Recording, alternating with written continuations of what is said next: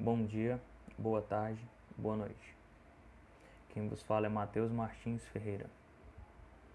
Vou citar um texto que tem por título O Deus que não sabia rir. A omissão resulta na negação. De fato, é extremamente inalcançável esclarecer a maior dúvida da humanidade. O não tão presente, ou que sabe, ignora, ou que pode, mas se omite, ídolo de Israel.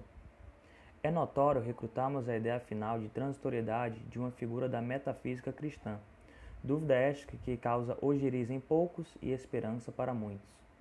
Um pai que não cumpre com suas compulsões íntimas não se pode levar consigo o fardo de ser chamado de pai. Todavia, tampouco pode ser considerado como este.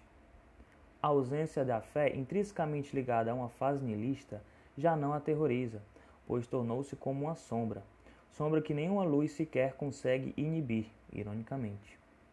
O sorriso nunca existiu, em função do fato que ninguém disse, pois não conseguiremos adorarmos alguém que não sorri, e não relate sequer ou extraordinária história que remota ao seu sorriso. Será por isso o um mundo tão sem graça? Quando o irmão mata o outro irmão, saiba, morreu um pouco de Deus naquele ato, e o mundo apodrece de forma a miúde. Fé é algo obsoleto, tudo se transformou em um amplo mercado, com relações sujas e desprezíveis. E se a ignorância é bênção, a quem é destinada tal chaga?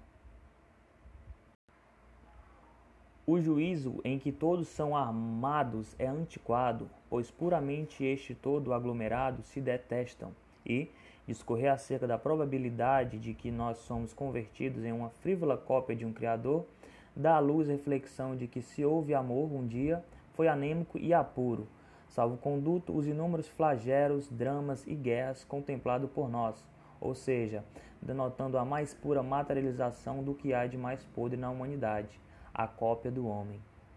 Representação no qual constitui-se pela busca do deleite e poder, significando que constantemente se confundem como a imoral ideia em que filosofias opostas e antagônicas dançam e batalham entre si, em breves espaços de momento.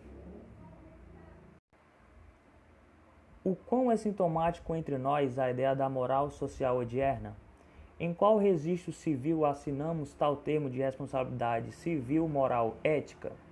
O fenômeno do preconceito pode ser um deslize ou contraponto que passou sem ser percebido em tal momento? A resposta não tão singela quanto o homicídio entre fraternidade, tão pouco quanto o último batimento cardíaco do suicida. É ininterruptamente algo mais complexo que, por vezes, está iante ao nosso redor, mas fatidicamente fechamos os olhos nas entrelinhas do fato para nos agradarmos com a subjetividade e o benefício da dúvida, poderando sempre para nossa conveniência.